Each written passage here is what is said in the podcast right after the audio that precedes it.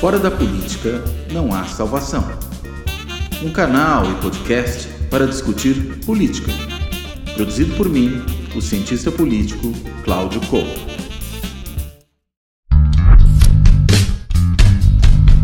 Olá, bem-vindos a mais um Política na Veia, esse programa que é uma parceria entre a Carta Capital, o TV GGN do Luiz Nassif e o Fora da Política Não Há Salvação, do cientista político Cláudio Couto. Estamos aqui toda terça-feira, semana que vem aqui eu dei um prazer a vocês, não participei, estava aqui a Thaís, todo mundo achou, olha, o programa vai melhorar muito, mas só foi a semana passada, eu tive um pequeno problema, estou de volta, então, como dizia o Zagallo, vocês terão que me aturar por enquanto, até que, até que alguém pense o contrário. É, Nassif e, e Cláudio Couto, bem-vindos, a gente teve essa primeira semana aí da, da eleição aí com muitas, muitas, muitos altos e baixos, muitas novidades. A gente teve, então, a discussão sobre a maçonaria, o canibalismo do, do, é, do, do, do Jair Bolsonaro, tivemos aí o reinício da campanha, as primeiras pesquisas, todas dando ali uma variação até muito próxima, né? 55 a 45. Ontem a gente teve de novo o IPEC, votos válidos 55 a 45 para Lula. Lula, quando você vê as projeções ali por faixa, região tal, praticamente vence em, em todas as, as, as, as, faixas mais importantes, ou seja, Nordeste, Sudeste, é, mulheres, negros, mas né, vamos lembrar do que nós vivemos no fim do primeiro turno, o resultado das pesquisas, há muita divergência também sobre é, se as pesquisas erraram, o quanto erraram, o que, que não captaram. A gente sabe há muito tempo também que é, não é de hoje, há eleições é, é, anteriores, e não só no Brasil, é, os estudos de pesquisa estão com mais dificuldade de captar um certo voto envergonhado, principalmente quando relacionado a ideias de extrema-direita. É, então, todo mundo aí tem que ficar um pouco, claramente, desconfiar um pouco do, do, do que tem pela frente, não pela incompetência dos estudos de pesquisa, mas por um, um modelo hoje de fazer, de fazer esse levantamento está muito complicado. Mas não bastasse todo, todo esse, essa semana que o, as candidaturas por si só criaram, nós tivemos de novo o empresariado entrando no jogo. Lembrando que no, na reta final, nos últimos dias é, do primeiro turno, quando parecia que o Lula é, caminhava mesmo para uma vitória no primeiro turno, você teve ali uma, uma certa congregação empresarial, é, financeira, já aceitando, meio aceitando o jogo, o jogo jogado. O Lula teve aquele jantar na quinta-feira, é, na quarta-feira anterior ao primeiro turno, é, onde reuniu ali um grande número, número de empresários, parecia todo mundo já se colocando, vamos dizer assim, num barco novo. Mas aí tivemos a surpresa do, do, do primeiro turno, não só uma diferença pequena entre o Lula e o Bolsonaro, mas pelos resultados que saíram do Congresso, da Câmara e do Senado, e aí o jogo mudou um pouco, já começou a semana, a primeira semana do segundo turno, é, e já e entrando nessa também, de uma cobrança do empresariado, que quer que o Lula é, mostre o seu programa de governo, indique o seu ministro da Economia, e que foi brindado, no fim de tudo, no fim de semana, com o editorial de primeira página da Folha de São Paulo, dizendo que é, as, as medidas liberais tiveram um sucesso comprovado, embora eles não citem nenhum ali, é, e que o Lula precisava apresentar um programa de governo, o Globo foi na mesma linha, e as cobranças continuam. Então, a gente vai começar por esse assunto, a gente tem, obviamente, para falar dos debates de ontem, outros temas para falar, mas eu vou começar por esse, e vou começar também, e vou começar, obviamente, aqui pelo Nassif, que é o jornalista entre nós aqui que acompanha mais o assunto de economia. É, Nassif, como é que você vê essa cobrança, não só dos editoriais, mas é, é, é do empresariado, em relação a um, a um candidato que, um, governou por oito anos, não tem nenhuma surpresa, não apresenta nenhuma surpresa, e, dois, é, cobra-se do Lula e não se cobra nada do Bolsonaro, como se a gestão do Bolsonaro tivesse ali o supra-sumo da inteligência mundial, né? mas nós estamos falando de Paulo Guedes, por exemplo, e Alfredo Saxida. Bastaria tirar esses dois para a coisa melhorar, não? É, você tem essa questão da, de, de, de, falar da, das virtudes do liberalismo não, não resiste aos fatos. Né? Nós temos aí, eh, eh, digamos, esse ultraliberalismo conversa com o pacote Joaquim Levy, pressionado aí pelo, pelo, pelo, pelo mercado. Ele prossegue com Michel Temer, se aprofunda com Michel Temer. Aliás, a Dilma, quando ia fazer os ajustes que percebeu o erro do pacote Joaquim Levy, foi boicotada aí pela, pela Câmara. entra o, o governo é, Temer, entra o Bolsonaro, que é uma continuação, e os indicadores são os mais precários possíveis. Então, onde que esse pessoal vê sucesso? O problema que ocorre é o seguinte: você tem é, uma, uma essa financiarização da economia que está revista hoje em todos os quadrantes, aí, tudo quanto é, é, é think tank de, de, de ponta está discutindo os limites dessa financiarização. Né? Mas no Brasil você tem dois fenômenos. Você tem essa dependência dos grupos financeiros, aliás, dos grupos de mídia do setor financeiro, e você tem a entrada do setor financeiro efetivamente nos grupos de mídia. Hoje o Pactual controla a Veja, controla, abriu a Folha, a UOL virou, virou, virou, um, virou um banco aí que tem um jornal. Tem um jornal. E esse editorial de primeira página, editorial de primeira página é, é coisa rara. A Folha teve um editorial de primeira página do Otávio Frias Filho contra o Collor lá atrás, foi fundamental para marcar o início do, do poder da mídia sobre a, a presidência. Então, agora, quando vem ordens lá de cima e tem um pessoal sem discernimento, sai essa loucura aí.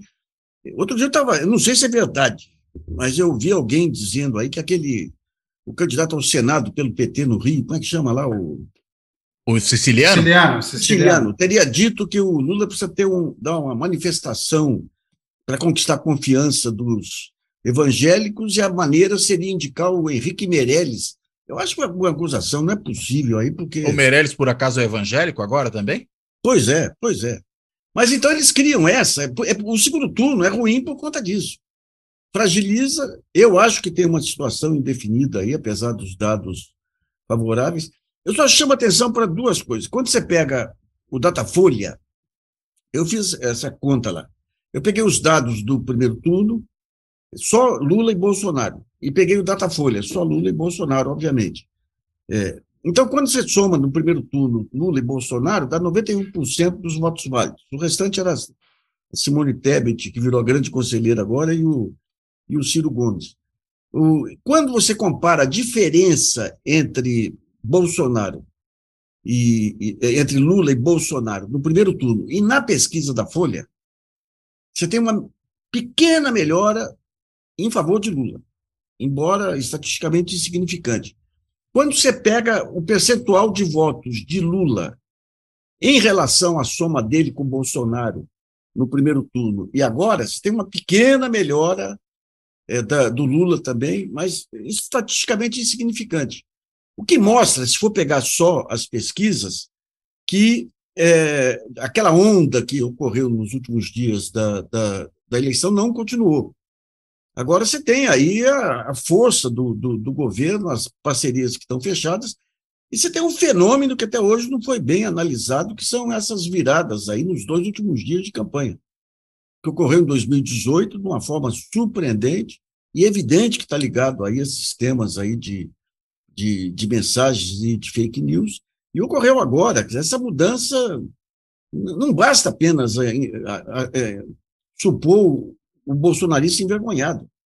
O bolsonarista saiu, saiu do armário. O bolsonarismo hoje virou, virou uma tendência, a mais ameaçadora tendência que o país enfrenta aí, porque é, é o fascismo em estado puro, com é, acoplado a milícias e tudo mais. Né? Então, eu acho que essa virada, o risco que se tem nos últimos dias é uma, uma nova enxurrada de, de, de, de, ações de fake news, com muito mais recursos hoje por parte de empresários e do próprio governo, e com a tecnologia que foi criada pela ultradireita e empregada com sucesso em vários países. Né? Agora, é, eu, Cláudio Couto, isso me parece, assim, ao ver, é, queria que você também comentasse esses pontos do, do, do Nacif, porque também fica, foram, foram, foram tantas frentes de fake news que você não sabe qual exatamente foi a mais importante. Eu tendo a achar, por exemplo, que a questão do Lula ladrão, Lula que roubou, a família que roubou, teve um peso talvez muito maior do que outras coisas de costume, mas não tenho nenhum dado, não vi nada que, que prevaleça sobre isso. Queria que você comentasse isso também, mas eu queria voltar ao ponto também dos empresários, que também é um outro problema do, do, do Brasil. Na verdade, então, você não teve em nenhum momento uma adesão como se imaginava, que as pessoas tinham, então, é, entendido o que estava se passando e fizeram uma escolha entre a civilização e a barbárie. Não foi nada disso, foi um oportunismo de última hora. Eles perceberam que também foram enganados pelas pesquisas e agora estão voltando ao normal, quer dizer, cobrando de um lado sem que se cobre nada do outro, quer dizer, um, um outro lado que fez o que fez, quer dizer, não estamos falando aqui só de pandemia, vamos esquecer pandemia, vamos pensar só do ponto de vista econômico, a destruição dos mecanismos de é, planejamento, de, de, de, controle de orçamento, de gestão econômica básica. Quer dizer, tá ali, estão ali os piores tipos, ali, é, é, os mais primários, os mais amadores. Bastaria dizer, eu só vou tirar esses caras e estaria bom, mas não se cobra. Não se cobra nada dos caras que destruíram o orçamento, destruíram qualquer é, transparência, e ainda assim se cobra do Lula, que é do Lula que ele tenha um ministro e que ele apresente um plano econômico que, na verdade, é para dizer que ele não vai mudar o teto de gás, não vai fazer reforma tributária. Eu queria que você comentasse essas duas coisas, então. Esse fenômeno que o Nassif, é, o alerta dos dois últimos dias, se é possível, por exemplo, monitorar isso melhor, e segundo, esta percepção de que os empresários, na verdade, estavam ali só pulando num barco que eles achavam que já estava ganho. Tá. Bem, eu acho que tem vários né, segmentos empresariais aí, e alguns têm tomado posição diferente, né? A gente viu até esses dias aí o anúncio dos empresários ligados à Natura, teve há um tempo atrás o posicionamento também de outros setores empresariais, até mesmo do sistema financeiro, indo em favor da democracia, apoiando o Lula ainda no primeiro turno. A gente viu isso. Agora, tem um grosso aí do empresariado que, claro, não está se posicionando dessa forma, né? E tem feito esse tipo de cobrança que me parece uma cobrança extemporânea, né? Porque a gente não está, na realidade, numa campanha eleitoral convencional. Né? A campanha é contra o fascismo, para usar os termos que o Nassif usou antes de mim aqui. Né? O bolsonarismo é um fascismo. Né? É uma modalidade de fascismo é, brasileira, adaptada a esse período da história em que a gente vive, não é o fascismo dos anos 20 do século passado, nos países europeus, então não dá para imaginar que todas as características que estavam presentes lá vão estar presentes aqui, mas quando você começa a detalhar uma série de elementos, o irracionalismo de base, o culto à violência, a transformação de todo adversário num inimigo, a ideia do extermínio do inimigo, tudo isso é muito próximo ao fascismo, e claro, né, o culto à morte, inclusive, essa tanatocracia que o Bolsonaro instituiu, ele que teve na pandemia o seu, o seu momento mais, mais evidente, né, deixou isso mais claro, embora parece que muita gente, inclusive no setor empresarial, já está é, esquecendo disso. Eu acho que esse editorial é, da Folha, né, que fez essa cobrança, parece, parece até que a Folha importou, inclusive, os editorialistas do Estadão, né, depois que a gente lê aquele editorial, parece que na realidade foi feito é, em conjunto com os editorialistas do Estadão, é, tamanha assim a, a, a falta de, de, de, de, noção né, que os editorialistas tiveram ali, tanto que levaram uma palada, uma cacetada da Cristina Serra no próprio jornal, na coluna que ela tem ali, se não me engano, hoje, né, saiu essa coluna, é, mostrando a incoerência, né? Quer dizer, o, o jogo é outro, né? Todo mundo entendeu isso. O Persari entendeu, o Armírio Fraga entendeu, só que não entendeu foi o editorialista da Folha que quer ser mais liberal do que o Pércio Arido, né? Esse não, não entendeu nada ainda. Então, é, fica difícil realmente falar com esse segmento, e falar com os setores empresariais, que eu entendo que tem aí é, a sua, as suas ideias de alguma forma refletidas. Mas não é só esse, essa percepção neoliberal economicamente. Tem isso mas tem, na realidade, um reacionarismo de base,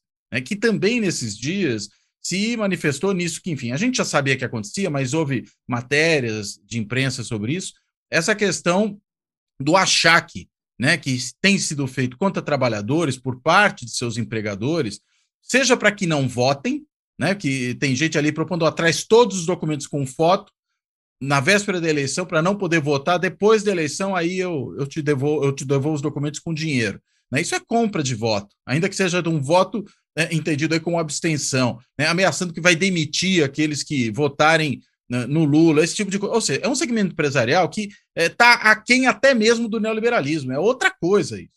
Né? A gente está falando de barbárie mesmo, de uma sociedade ainda com um ranço escravagista fortíssimo. É, é, é o neo-escravagismo, né? É, é um neo-escravagismo, é uma, é uma coisa assim surreal. Então, não dá para esperar muito mesmo de setores empresariais que operam segundo essa lógica, muitos dele no, no agronegócio. Né? A gente viu ali que vários desses que têm aparecido são ali da região centro-oeste, da região norte do país, em áreas que são áreas de expansão dessa nova fronteira agrícola do agronegócio, mas enfim, que vão tornando esse cenário cada vez mais complicado. Embora, embora houvesse também, desses relatos mais recentes, empresários da Bahia. Mas eu me recordo, até mesmo na outra eleição, 2018, eu fui numa certa ocasião num lugar aqui em São Paulo dar uma palestra para os empresários antes do primeiro turno, uh, e quando eu saí, né, tinha um restaurante ali né, no prédio onde foi, foi a palestra, e o dono do restaurante estava ali fazendo uma peroração para os seus empregados sobre a importância da esquerda não voltar ao poder, isso lá em 2018. Né? Um dono do restaurante, chique, claro, né? mas é, mostrando o seguinte: isso aí não é novidade, isso está posto já desde algum tempo. Né? E estava ali, pude ver com meus próprios olhos isso que, que aconteceu e continua. Né? Então, é, eu acho que num primeiro ponto é isso. No outro, uh, bem, eu, eu, só queria pôr um grão de sal aí na questão das pesquisas. Né? Eu realmente fiquei muito cabreiro com a precisão das pesquisas que foram feitas pelos institutos mais tradicionais nesse primeiro turno. Né? Uh, acho que a gente não pode também aceitar tão facilmente, pelo valor de face, essa história do voto útil de última hora numa avalanche. Pô, a gente está falando no caso da eleição presidencial, pelo menos, né? mas acho que isso vale menos para as eleições estaduais, Senado, eh, na eleição para governador, mas na eleição presidencial, você está falando de uma eleição que já vem aí estabelecida há muito tempo. E mesmo que as pesquisas não tivessem acertado a distância, elas mostravam uma imensa estabilidade de meses. Quer dizer, é uma, é uma situação muito pouco propícia a uma imensa onda no final. Pode ter uma pequena onda, mas não uma imensa onda, como acabou se verificando. O que eu entendo, já que eu falei do artigo da Cristina Serra, vou falar de um outro que também saiu na Folha, o Ronaldo Lemos escreveu um belo artigo analisando onde que está o problema das pesquisas. E eu entendo que está, em grande medida, na abordagem do eleitor. Acho que a gente tem uma sociedade que se transformou muito. Essas pesquisas de contato direto, que exigem interação social, elas são muito pouco propícias a captar certas características dessa sociedade. Tanto que quem acertou mais, né, acertou sempre com devida cautela, usar esse termo, mas quem nas pesquisas, na véspera da eleição, se aproximou mais do resultado do dia da eleição e, portanto, conseguiu perceber qual eram as, quais eram as tendências, inclusive em nível estadual, eleição para Senado, eleição para governador, foi o Atlas Intel, né, que fez aquela pesquisa por internet, né, que tem ali um método super sofisticado de, é, de computacional de, de, de, fazer essa, essa obtenção de dados, evita, inclusive, qualquer tipo de viés, faz uma amostra muito grande e acaba captando, inclusive, esse eleitorado oculto da direita que se propõe mais a responder na internet do que presencialmente num ponto de fluxo, né? ou domiciliarmente, como alguns institutos fazem. Eu acho que, na realidade, o problema está, em boa medida, que a sociedade mudou e os institutos de pesquisa não. E aí eles não estão conseguindo captar esse tipo de coisa. Eu queria só chamar a atenção de um, de um ponto aí, que é a questão da, da, da divisão socioeconômica aí também, porque, como você não teve o censo de, do, de 2010, o que ocorreu foi que parte aí dos institutos se baseou no, no PNAD, né, na Pesquisa, Pesquisa Nacional de Amostras de Domicílio, e outros institutos fizeram algo que eu não, eu não consegui entender até agora. Eles vão em ponto de fluxo, fazem as entrevistas todas lá, depois montam uma ponderação de acordo com o universo que eles captam naquele ponto de fluxo. E ponto de fluxo é evidente que a maioria é de pessoas de baixa renda. Claro. Aí dá viés. Então você superestima a baixa renda, onde o Lula tem, tem mais votos também, que é uma outra possibilidade de ter ocorrido também, né? É, eu acho que sim. Por isso que essa pesquisa na internet que alcança todo mundo, porque a baixa renda hoje tem acesso ao smartphone, né? O, o porque, enfim, se popularizou esse tipo de coisa. Né? A alta renda mais ainda. então todo mundo tem condições de responder a esse tipo de pesquisa. Eu acho que, na realidade, a gente vai, vai ter que começar a pensar, os institutos têm que pensar, por isso que eu achei interessante o artigo do, do Ronaldo Lemos, né, cobrando aí, olha, vamos, vamos repensar o modelo, fazer uma, uma, uma adaptação a essas novas circunstâncias, né? não ficar só na defensiva. Acho que muitos dos institutos estão muito na defensiva, tentando preservar o seu negócio, que está sujeito até a um descrédito, né? Porque se eles começam a mostrar que acabam captando mal a realidade social, como é que, na verdade, eles vão depois ser contratados para captar essa mesma realidade social por quem eles pagam?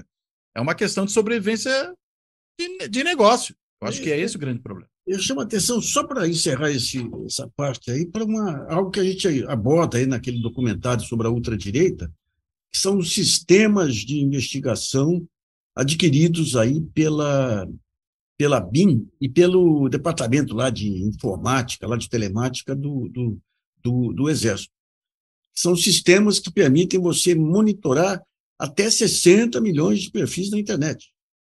Isso aí já foi utilizado pelo, pelo Ministério da Justiça para fazer aquela lista, aquele índice de funcionários públicos. E é um sistema muito simples. Você joga os, os, os lá, põe palavra-chave, e com a palavra-chave você vê quem, quem é crítico, quem não é crítico ao, ao Bolsonaro. Essa questão da guerra híbrida, que foi apontada em 2018 com participação do Exército, foi apontada aí por alguns pesquisadores aí, eu tenho a impressão que é um outro ponto que vai exigir, no caso de um governo Lula aí, é um controle civil sobre essas ferramentas. Eu conversei tempos atrás com pessoas aí ligadas ao, ao sistema, eles são capazes do seguinte, de mapear geograficamente determinadas regiões identificar qualquer pessoa de uma lista que eles coloquem, é, que coloquem em outro programa, pessoas que entrem na, naquele, naquele perímetro. Então, se entrar alguém, se for alguém lá na, no, no, Instituto Lula, se for alguém no Supremo Tribunal Federal, se for alguém, eles são capazes de identificar. São ferramentas, cá para nós. A gente precisa levar em conta aí o Brexit e, outras, e outros fenômenos que ocorreram, e não descartar o que pode estar acontecendo aqui também com a participação. Hoje você tem, não tem mais dúvida que você tem envolvimento direto das Forças Armadas aí com o bolsonarismo. Né? Então é um outro ponto aí que vai ter que ser muito bem abordado depois das eleições para ver o controle civil sobre isso. Né? Sim. Inclusive, eu, eu, só, eu, só, me permita só acrescentar um ponto, hum. depois se quiser a gente desenvolve. Inclusive, esse controle do bolsonarismo sobre as Forças Armadas, no, nisso que se refere à tal da auditoria feita pelas Forças Armadas nas urnas, né? Que pelo jeito não saiu o resultado que o presidente esperava, como não saiu o resultado que o presidente esperava, até agora eles não contaram o que, que viram. Mas agora o Tribunal de Contas da União está cobrando que eles apresentem até 15 dias esse resultado, porque no fim das contas querem fazer o quê? Querem fazer uma conta de chegada ou querem apresentar um resultado diferente do que acharam no primeiro turno, no segundo, a depender do resultado? É, pois é. Eu, eu só queria dar uma dica. Eu é, acabei de ver uma série britânica que chama The Capture, a captura, que trata muito desse sistema, muito interessante. Na HBO Max, dei uma olhada porque ela trata justamente dessa, dessa, desses novos sistemas que inclusive caminham para uma coisa de deepfake. É uma, é uma série ficcional, obviamente, mas traz muito desses elementos perturbadores que a gente estava, vocês estavam discutindo aqui e que e aponta um pouco do futuro desse controle a, as novas tecnologias e o deepfake vão poder vão permitir aí aos estados e às empresas é, the capture.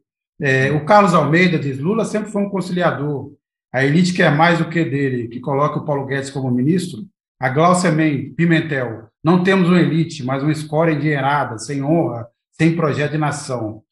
É, a Regina Groman, utilíssimo debate sobre ultraliberalismo e quanto a elite financeira domina a situação. Qual a saída? É, essa é uma boa pergunta. Nassif, tem uma pergunta aqui para você do Leandro Zilli. Ele quer saber o que, que significa GGN. Depois a gente continua. Ele é o Grupo Gente Nova, foi um grupo criado nos anos 60 por um, um jesuíta, o Padre Maia, lá em Belo Horizonte, para combater a JEC. Era um grupo de militância cristã que fazia ação social para combater a JEC. Só que em Belo Horizonte, quem se apropriou do, do grupo foram as freirinhas do Leso Azul, que deram uma.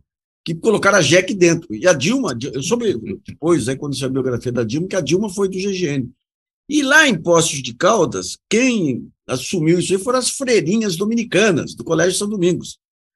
Então a JEC, que era meio uma entidade meio, meio secreta, ela assumiu o comando o comando do GGN, que era Grupo Gente Nova. E foi o, o, jornal que ah, foi o grupo que com 13 anos eu virei, eu era o caçula do grupo lá, mas eu montei meu primeiro jornal que chamava O Líder. E olha, era tão interessante que meu pai era muito amigo do, do Antônio Cândido, daí pediram, fala para o seu pai se o Antônio Cândido não pode dar uma palestra aqui. Daí eu fui falar com o Antônio Cândido, ele falou assim, qual o tema? A diferença entre liderança e chefia. Olha o desperdício de, de Antônio Cândido. Mas, é, é, bem, a gente viu aí também muita gente preocupada, está todo mundo preocupado não só, não só pelo, pelo tamanho do resultado do Bolsonaro segundo turno, mas pela onda que se criou. Né? Você teve vários senadores, vários governadores bolsonaristas ganhando com margens que não se imaginava. Né? É, lembrando que o Omar Aziz, por exemplo, quase perde o, uhum. a vaga é, no Amazonas para um bolsonarista no estado que mais sofreu com a falta de oxigênio da pandemia. Esse foi o resultado geral. Mas aí muita gente pergunta: a campanha do Lula está certa, está errada? Então a gente tem, por exemplo, essa sugestão da Tebet, usar menos vermelho, vamos mudar, o que que faz? Aí usar o, a maçonaria, o canibalismo. É, a pergunta é, Nassif e, e Cláudio Couto, é preciso mudar alguma coisa na campanha do Lula? Não entender de vocês, obviamente. O que, que precisaria fazer para não ter uma surpresa ao fim do segundo turno? Olha, eu, eu, vou trazer aqui. Ontem eu tive uma conversa com um consultor desses que o. Como é que chamava o, o baiano lá, o, que era o marqueteiro do Lula? O, Duda Mendonça. O Duda recorria sempre. É uma pessoa que fala pouco e. Os pontos que, que coloca lá é o seguinte: você tem um risco muito grande aí do bolsonarismo ir para frente aí. É, o que o Lula tem, teria que fazer é parar de falar de passado. Não compara, esquece o governo dele passado, tem que falar daqui para diante. E diz o seguinte: o melhor personagem para ser explorado se chama Jair Bolsonaro. Ou seja, mostrar os abusos do Jair Bolsonaro, mostrar. Que eu acho que, que, eu acho que o PT começou, começou a fazer agora aqui, né? As extravagâncias do Jair Bolsonaro, lembrar as ligações dele com a morte aí, com os abusos, as frases, o, o desrespeito, esse negócio todo, é, que, que, seria, que, que, seria o caminho. Né? Mas você vê, é, é, é, o Lula estaria hoje em Alagoas com o governador, que é favorito lá para a reeleição. A Polícia Federal foi lá, fez uma, uma batida, afastou o governador de Alagoas por suspeita de de rachadinha, rachadinha, de é. rachadinha no tempo que ele foi deputado estadual. E agora mesmo no GGN a gente publicou uma matéria mostrando cinco delegados da Polícia Federal que foram afastados aí por estar investigando Bolsonaro. Quer dizer, estão usando todas as ferramentas da ditadura, todas as ferramentas da ditadura. Então, isso é. Agora, o Lula tem que, tem que apontar isso aí. Sabe? Agora, em relação ao meio empresarial, essa questão. O Brasil, o Brasil, esse meio empresarial maior, o pessoal com mais fôlego e tudo, a parte do sistema financeiro estão integrados lá fora. Hoje é Miami. Em outros tempos, a elite brasileira ainda procurava Nova York, Los Angeles, é, Nova York, Londres, Paris. Hoje é, hoje é Miami, né? Mas é, o conceito de nação não existe mais. E quando você pega as Forças Armadas, o conceito de nação não existe. Hoje, hoje você pega o projeto de desenvolvimento deles é acoplado aos Estados Unidos, não tem a questão da autonomia é, nacional. E quando você pega, é, é, interessante, né? É interessante quando você pega conceito de nação. Quem é que traz o conceito de nação? São os órfãos de Estado. De um lado é são os sambistas, são os músicos, são os movimentos sociais, e, de outro lado, um público que sempre foi deixado para segundo plano, é, foi vítima da, da, da, das políticas econômicas traçadas aqui na Faria Lima e nunca foi é, acolhido pela esquerda. Os movimentos sociais tiveram a, a grande sorte de ter, um, aliás, o país teve a grande sorte de ter um partido político que acolheu os movimentos sociais e jogou a energia deles para a disputa política. Na outra ponta, você tem o quê? A classe média baixa do interior. Você tem a, o pequeno empresariado. É um pessoal que ele é espremido diariamente pela, pelas políticas públicas, por, pelo desgaste das políticas públicas, pela regulação, pela regulação. Você vê, você tem um CAD aí, o Conselho Administrativo de Direito Econômico, que obriga, entre aspas, a Petrobras a vender refinaria para instituir a, a, a, competição. E permite redes de farmácias que acabaram com as farmácias individuais, redes de padarias que estão acabando com as padarias individuais. Então, esse sujeito que nunca teve participação é, política, que sempre foi ignorado, ele tinha. E a maneira que ele tinha para se defender, para se defender da, do, dos riscos de perda de status social e tudo, era exercer o quê? o preconceito mais conservador possível. Tudo que cheira a mudança, que ele entra em pânico.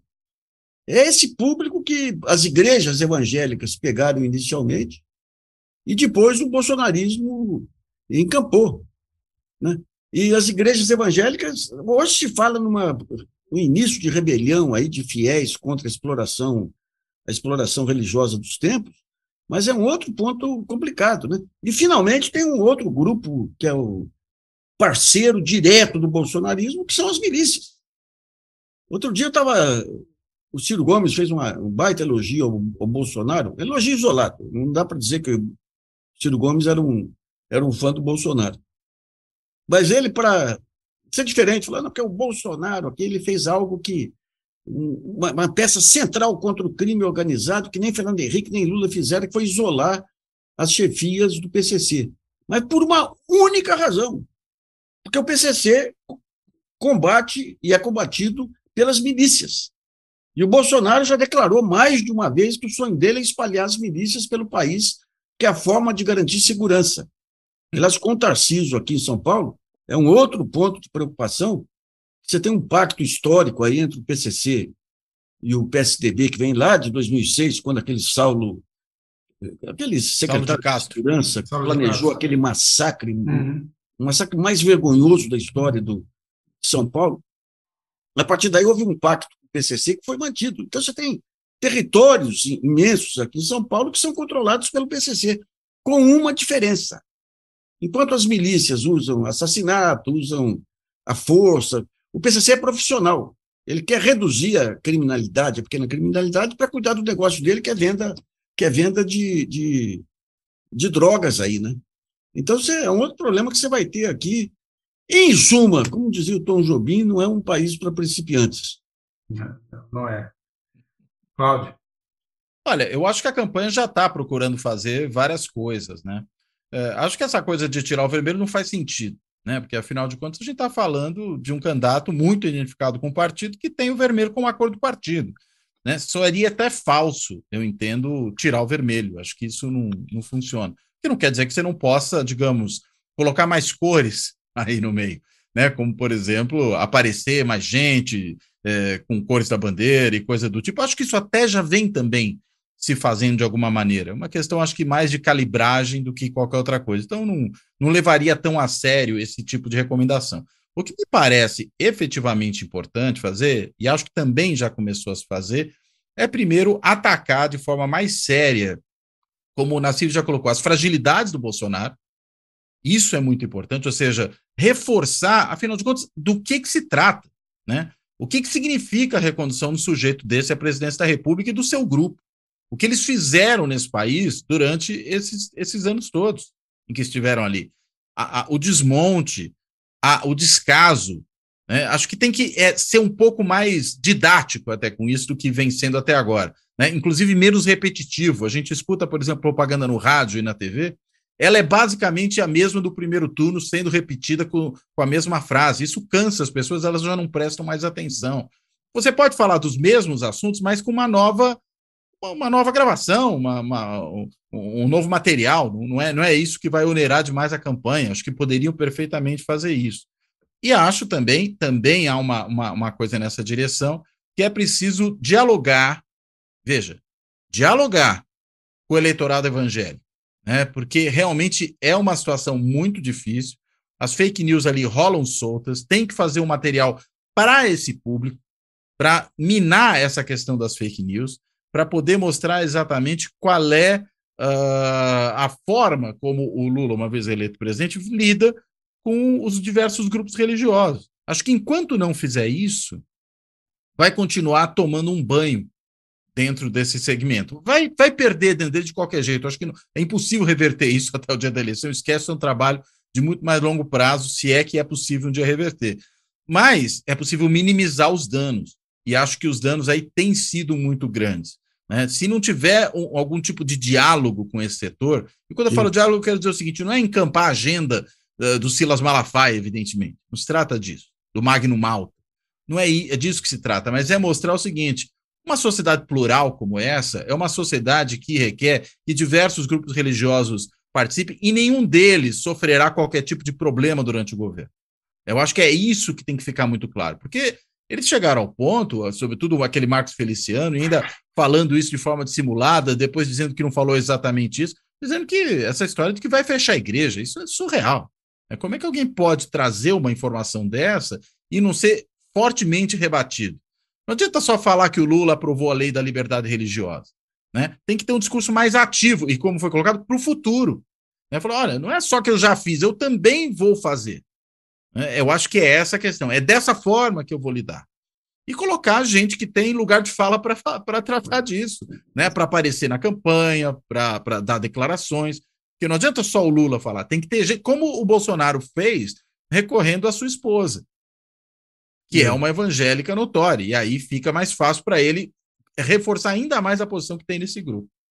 Agora, é, Cláudio Couto e Nassif, tem, um, tem espaço para discussão. O Inesc fez uma pesquisa recente com mulheres evangélicas e vários temas que as pessoas acham que são de consenso no meio evangélico não são. O aborto, acho que claramente todo, há, uma, há uma discordância generalizada com qualquer tipo de aborto. Mas questões, por exemplo, sexualidade na escola, não.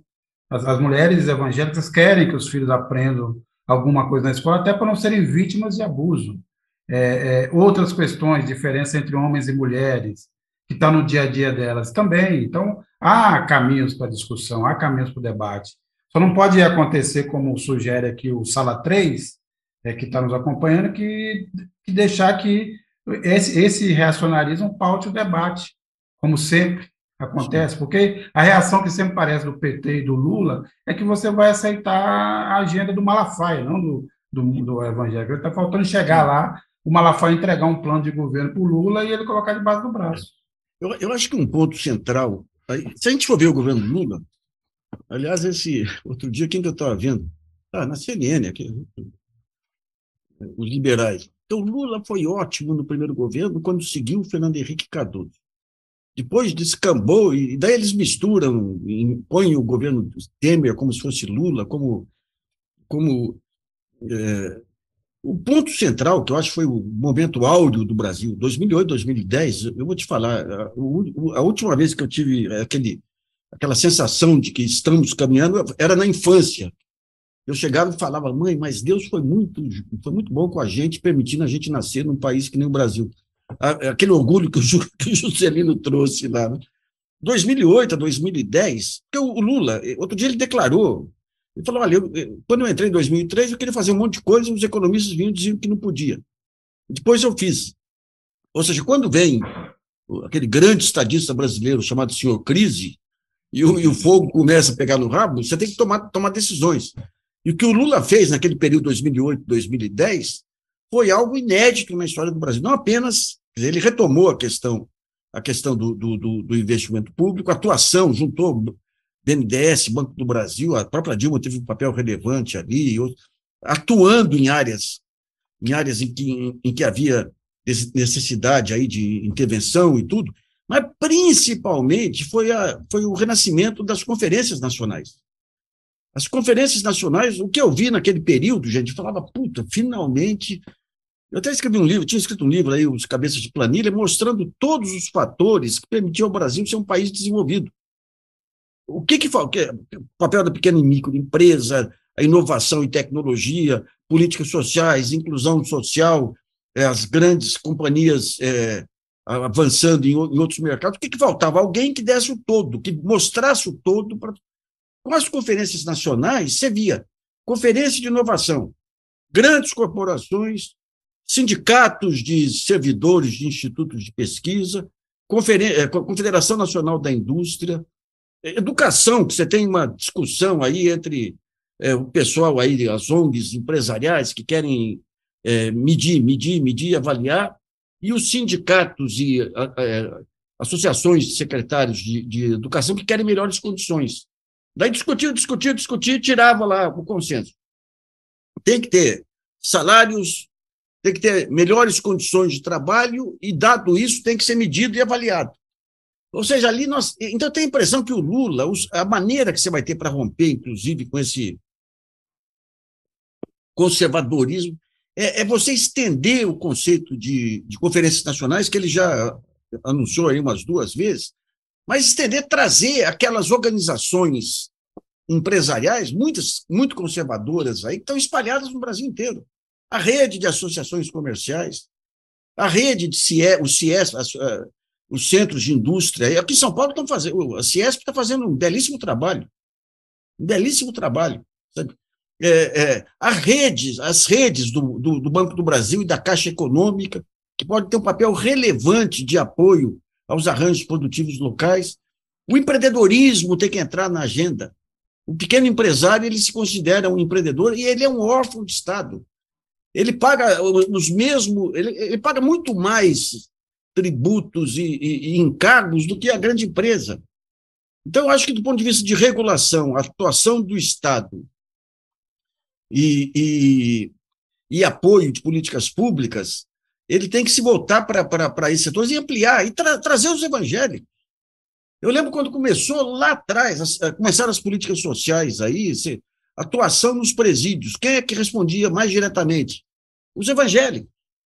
E daí vai ter que ter, num determinado momento, de separar é, o, grosso dos evangélicos aí, que tem intenções é, pentecostais e tudo, desse pessoal que se apossou, se apossou do evangelismo e usa, usa a igreja para lavagem de dinheiro e tudo mais.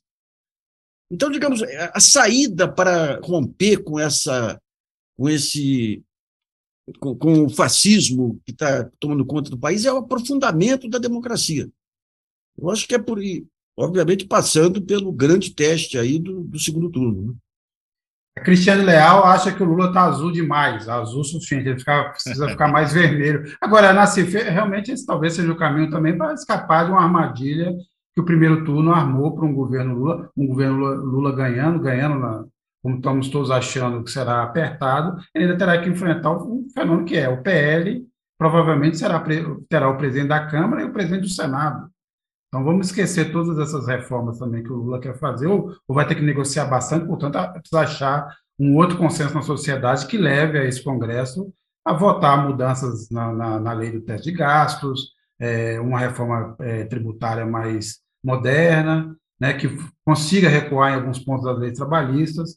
Então, nós estamos diante dessa situação que realmente é. talvez esse seja, seja o caminho mais, mais correto para conseguir uma força social que garanta alguma possibilidade de mudança. A margem já era pequena antes, ficará mais apertada agora. Eu queria aqui mudar de assunto, obviamente vocês podem voltar nos assuntos se vocês quiserem, mas eu queria saber primeiro, Cláudio, e depois Nassim, o que vocês acharam do debate ontem entre o Tarcísio de Freitas, o sujeito que disse que conhece agora o, campo dos Elísios, né, é, para mostrar o seu profundo conhecimento em São Paulo, e Exato. o Haddad. O que vocês acharam? É, essa história do Campo dos Elíseos, até eu fiz um comentário ontem no Twitter durante o debate, porque realmente foi surreal, né? É, ao longo do debate chamava atenção, né, que o Tarcísio ele tentava demonstrar um certo conhecimento do Estado e da cidade. Tanto que ele fez questão, em vários momentos, de ficar enumerando nomes de bairros da capital, ficar enumerando os lugares do interior do estado, mesmo lugares do, da, da Baixada Santista. E aí ele cometeu esse escorregão quando mostrou que, na realidade, o que ele estava fazendo era decorar tudo isso, né? Quando ele falou que ia mudar o Palácio dos Bandeirantes, do Morumbi, para o campo dos Elíseos, né? Uh, e aí, enfim, falou: opa, esse aí, pelo jeito, não sabe nem onde fica Santa Cecília, né? Porque se soubesse, não teria cometido essa gafe, né? Uh, e, ah, bem, para quem não sabia nem onde votava, aí fica é, é mais ou menos compreensível esse tipo de coisa. Mas mostra o quanto é artificial, né? Essa candidatura do Tarcísio posta em São Paulo dessa maneira. Né? Ela é uma candidatura de um, de um, cidadão que não tem nenhuma relação com o Estado, que, enfim, vem, vem aqui a, a, a soldo do bolsonarismo para cumprir uma tarefa, missão dada, missão cumprida. Até porque é bom lembrar, né? Pouco antes de, de do nome dele vir para São Paulo, ficou se cogitando se ele vinha para São Paulo, se ele iria ser candidato em Goiás, se ele podia ser candidato em algum outro estado, e no fim se decidiu que ia ser para São Paulo, mas Demorou um tempo até se definir isso, ou seja, era um, um candidato um pouco, assim como o Onyx Lorenzoni, foi ministro de quase tudo quanto é ministério no governo porque não conseguia ficar direito em nenhum. Isso o Eduardo Leite apontou também, né, lá no debate no Rio Grande do Sul. O, o Tarcísio é, era um candidato para qualquer estado, né? Onde precisasse lá, botava o Tarcísio para disputar. Mas, enfim, eu acho que o debate é, foi um debate até, vamos dizer, muito mais interessante do que os anteriores. Acho que menos gente é melhor. O formato foi, foi, muito, foi muito bom, eu gostei. Aquilo de você dar um tempo grande para os candidatos debaterem entre si. e administrarem esse tempo, ou seja, ele não fica aquela coisa super engessada, né? Tem um minuto para perguntar, dois minutos para responder, depois 30 segundos para a tréplica, fica um negócio insuportável, né? Uh, e ali é, eles puderam estabelecer de fato uma discussão. Acho que a Band também, nas perguntas dos jornalistas, levantou muita bola para o Tarcísio.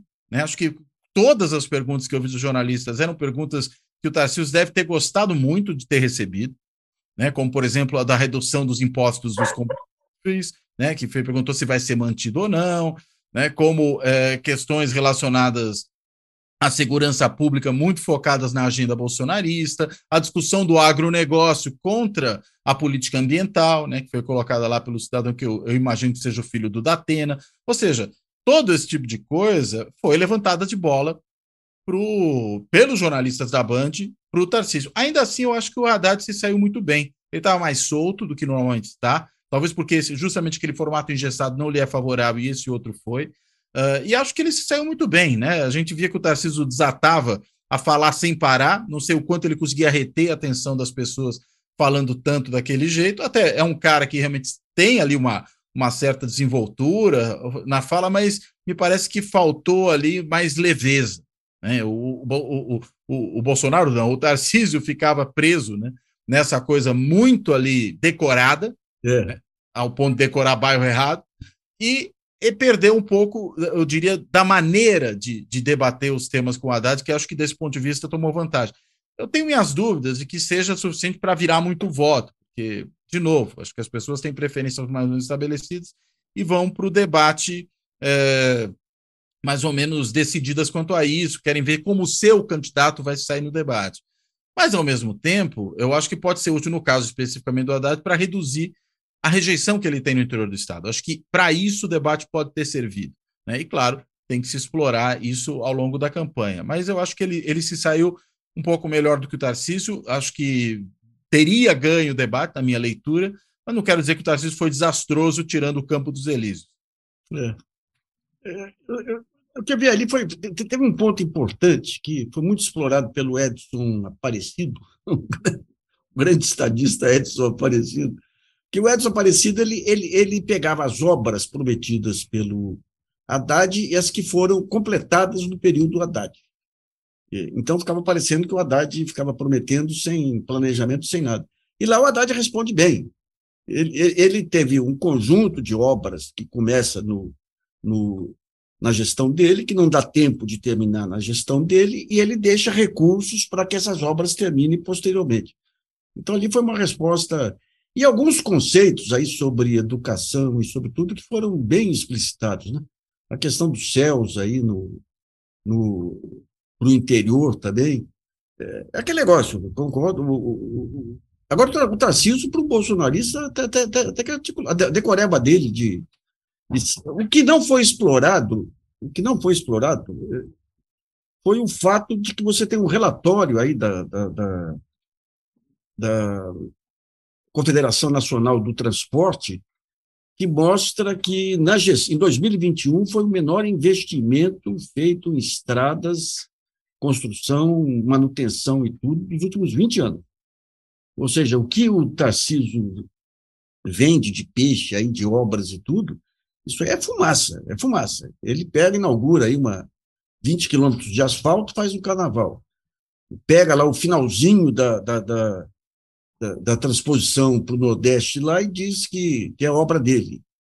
Eu não, eu não peguei, eu, o finalzinho eu não peguei, mas eu tenho a impressão que o Haddad podia ter desmontado, digamos, esses factoides dele, porque ele é o rei da, da inauguração, viu? Você convida para um churrasco aí, ele vai dizer que fez a churrasqueira.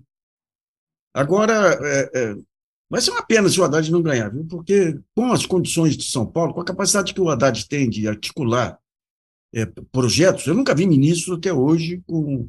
Ele tem um problema de não ouvir muito a base lá. Ele entrega programas e políticas fantásticas aí, mas não tem muita paciência para ouvir o, o, usuário, né?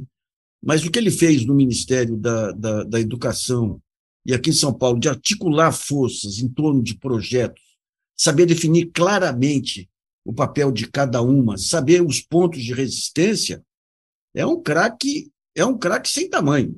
Eu acompanhei de perto uma política dele, que foi essa política de inclusão de crianças com deficiência na, na, na rede escolar, que tinha 900 mil pessoas. Foi apresentada a, a, a proposta para ele, o projeto para ele, olha, isso aqui é fundamental para as crianças estarem em, em escolas, escolas é, com, convivendo com pessoas sem deficiência, mas daí você tinha uma pressão das APAES. Daí o que, que ele faz? Ele cria um modelo em que cada escola com a criança deficiência ganhava uma, uma matrícula a mais e a APAE ganhava uma matrícula se amparasse a criança dentro da escola. Nem isso serviu para, para, aplacar as APAES, porque elas viraram uma, um centro de exploração política fantástica. Mas ele tem essas nuances, é um baita planejador.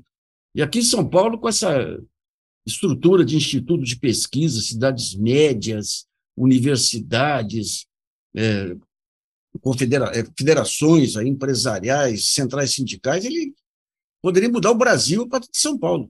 Pena que o paulista parece que não entendeu. São Paulo é São Paulo, né? Não, eu queria, se me, me permite, Nassif, eu queria fazer até um, um adendo sobre isso. A gente, em outros programas, já, já falou sobre isso. Eu, claramente, já divergi de vocês dois no seguinte aspecto. Eu nunca achei que o Haddad tivesse uma chance de ganhar, não por nenhum demérito do Haddad. Né? Eu acho que o São Paulo carrega um espírito de 32 e nunca Sim. entregaria é, ao PT, se o Lula ganhando a, a, a, presidência, entregaria o segundo maior orçamento do país também ao PT. Isso nunca seria permitido. Porque eu tenho visto nos últimos dias, não sei se vocês têm acompanhado, uma espécie de, de, de lava, lavação de roupa suja ali na, na, na, campanha do PT e uma ideia, uma intenção de, de é, colocar o Haddad como uma espécie de culpado pelos acontecimentos. Eu, eu, a gente pode até discutir, eu particularmente acho que o Haddad é um grande quadro é, é, e, e, sempre dará um grande ministro, sempre tenho dúvidas sobre a capacidade dele de, numa eleição majoritária, expressei isso em outros momentos. Acho que ele não, não é o perfil dele e não é um problema para mim, entendeu? Não é um problema. Porque o sujeito pode ser um grande quadro, um sistema parlamentarista eventualmente poderia dar um grande primeiro-ministro, nós vivemos no, no presidencialismo, no presidencialismo nas eleições como elas se decorrem no Brasil. Agora, é, é, o Haddad aceitou duas grandes tarefas, que na verdade são, foi colocado no fogo em duas ocasiões, e fez isso com muita galhardia e com muita, é, é, é, é, vamos dizer assim, ele foi muito também fiel, com muita fidelidade ao partido e ao Lula. Foi colocado em 2018 naquela circunstância e foi colocado agora nessa circunstância. Está se saindo da melhor forma possível, não pode ser culpado pelo, pelo que está acontecendo. São Paulo, como eu é disse, é, é São Paulo, é isso. E caso, então eu queria fazer. Caso ele, ele, ele não, não seja eleito governador, certamente ele vai ter uma função central aí no governo Lula. Né? Ah, provavelmente. Eu é. acho que, além de tudo, tem o equívoco de achar que uh, ele, não só ele poderia ser culpado de um desempenho ruim do Lula em São Paulo, sabendo que o PT tem dificuldades em São Paulo historicamente, mas ter uma candidatura com alguém com o perfil dele no estado de São Paulo, na realidade, eu diria que quebra a resistência. Né? Pelo, pelo perfil. Você vai colocar quem ali? Um, um, um, um petista identificado pelo eleitor do interior como uma figura é, muito radical? Então não consegue. Você tem que colocar um petista um pouco com cara de velho tucano. E o Haddad tem um pouco essa cara. Né? E aí, claro, ele, ele, ele diminui um pouco essas resistências, que não são poucas, né, e consegue, evidentemente, ajudar na própria candidatura presidencial. Então, essa, essa lavação de roupa suja me parece um pouco muito mais fruto de querelas internas que já existiam aí antes do que propriamente resultante de um diagnóstico que possa se fazer do que aconteceu agora, mesmo que fosse um diagnóstico errado. Né? Acho que tem muito mais a ver com o passado do que com o presente. É. Você poderia eventualmente ter escolhido, ter escolhido o Márcio França, estava né? em aberto. Sim, podia né? ser, claro. Tem, tem uma questão aqui do Luiz Augusto, a questão do Tarcísio, a justificativa do Tarcísio de que pavimentou que o, o DENIT permitia aqui em São Paulo.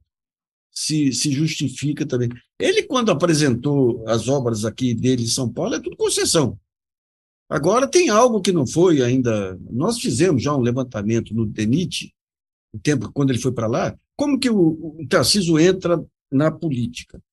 O DENIT sempre foi um foco de corrupção, era básico, básico do Centrão. A Dilma, na santa ingenuidade dela, fala: não, vou colocar militares, porque militares não são corruptos. E coloca um general ligado ao Instituto Militar de Engenharia, que coloca o Tarcísio como seu braço direito lá. Você tem um conjunto de obras paradas que são entregues aí ao Instituto Militar de Engenharia ou a, a grupos de engenharia ligados aí aos militares por valores muito maiores do que os contratos originais. E você teve um segundo general que montou uma ONG aí para ganhar recursos do governo para questões ambientais, ou seja, desde lá de trás, então, digamos, a, que ele é mais articulado, quer dizer, quando começa a, a, a se preparar o governo Bolsonaro, a gente ia lendo nos jornais aquele bando de caos, a única coisa articulada era, eram as obras as obras planejadas aí, que já vinham desde do, os tempos da Dilma de planejamento, aí, desde, desde, o PAC. Né?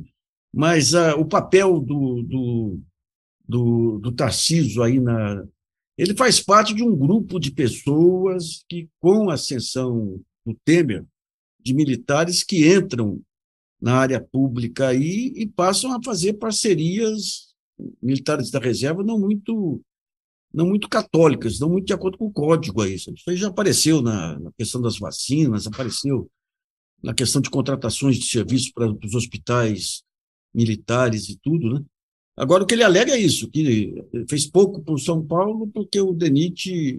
Bom, São Paulo tem uma rede estadual grande também aí. Eu não saberia dizer o que, que o DENIT permitiria ou não. De qualquer forma, ele terá, se eleito, uma possibilidade de mostrar todos os seus serviços, já que ele vai dar todas as universidades, os institutos de pesquisa. É... Vamos ver o que ele vai fazer.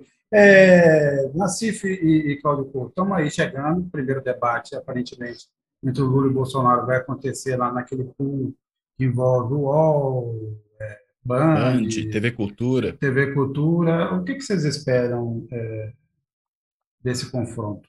Bem, primeiro espero perguntas melhores do que as de ontem. Acho que o pool tende a ajudar nessa direção de você Johnny, ter. O Johnny não vai soprar para os jornalistas.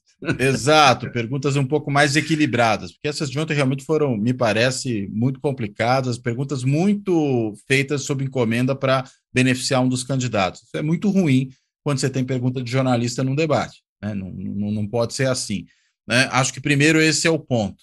Segundo, eu acho que vai ser muito interessante, porque é a primeira vez que a gente vai poder também confrontar esses dois candidatos sem que haja distrações, sem que haja um padre Kelmon ali, por exemplo, para tirar a gente do sério, para ficar tumultuando a discussão sem que ela consiga andar, né, fazendo um pouco aquele, aquele jogo de atrapalhar para evitar que a coisa se desenvolva. E aí eu acredito que a personalidade dos dois candidatos vai também ser explicitada. Né? E a gente está falando de personalidade por quê? Porque isso é um elemento importante da avaliação do eleitor. Essa pesquisa do IPEC, que saiu ontem, ela traz um dado interessante. Embora venha ocorrendo uma melhora na avaliação do governo, e uma melhora até significativa quando você olha as curvas, né? ou seja, o negativo está se aproximando do positivo, já numa diferença que poderia até ser considerada empate técnico, se a gente pensar em termos estatísticos. Quando você vai para a avaliação do presidente da República, não do governo, mas do presidente da República, essa distância é muito maior, ou seja, ela caiu menos e ela continua larga. Por, por quê? Porque as pessoas avaliam negativamente o Bolsonaro. E acho que o, o debate é um momento importante para expor isso, para expor o seu mau comportamento, para expor o seu despreparo, a sua falta de compostura, o seu destempero. Né? Todas essas coisas são coisas que podem ser explicitadas no debate. Então, eu acho que o debate tem essa finalidade também, de expor quem é a pessoa que, afinal de contas, vai ser incumbida de ocupar o posto de chefe de governo e chefe de Estado? É, claro que a gente tem amostras diárias de quem é o Bolsonaro, mas ele, num confronto desse, ele é comparado com o outro. Ele é comparável com o outro. Você pode comparar a postura de um com a postura do outro. E aí é que eu acho que o debate vai ter uma importância muito grande. É, concordo plenamente. Aí vamos... Vai depender muito do estado de espírito do, do Lula. Obviamente, ele tem que descansar um dos fatores daquele, daquele debate dele com o Collor lá atrás foi uma agenda super pesada que deixou ele cansado tudo lá. Eu acho que tem que ter é, é o estado de espírito que vai que vai definir, porque o preparo ali e o nível entre os dois não, não tem comparação. E vamos ver o papel dos colegas lá nas perguntas também. Sem contar que no mano a mano o Bolsonaro sempre se acovarda, né? Não me lembro de nenhum sim. episódio sim, no mano a mano. Sempre precisa de um um para ajudar. Aliás, ele consagrou a Simone Tebet com aquela pergunta para Simone que a Simone, a partir dali, ganhou uma dimensão política que nunca teve antes. Né? Claro, Sim. claro. Bem, é, eu agradeço que nos acompanhou. Nacif, Cláudio Couto, obrigado por mais uma vez dividir esse programa aqui. Eu lembro que a gente está aqui sempre às terças-feiras, acompanha a programação também do GGN, da Carta Capital, do Fora da Política Não Salvação, sempre aos sábados o, o, o Cláudio Couto leva lá um convidado bastante interessante, o Nacif tem vários programas aí, assinem, acompanhem, recomendem, e vamos lá, agora entrando assim já na reta final, né? Temos aí Haja coração. Debates. Haja coração. é isso. Então, obrigado, até a próxima, Nacif, Cláudio Couto, até mais. Obrigado, abraço, abraço Sérgio, abraço Nacif, abraço para todo mundo. Um abraço aí, pessoal.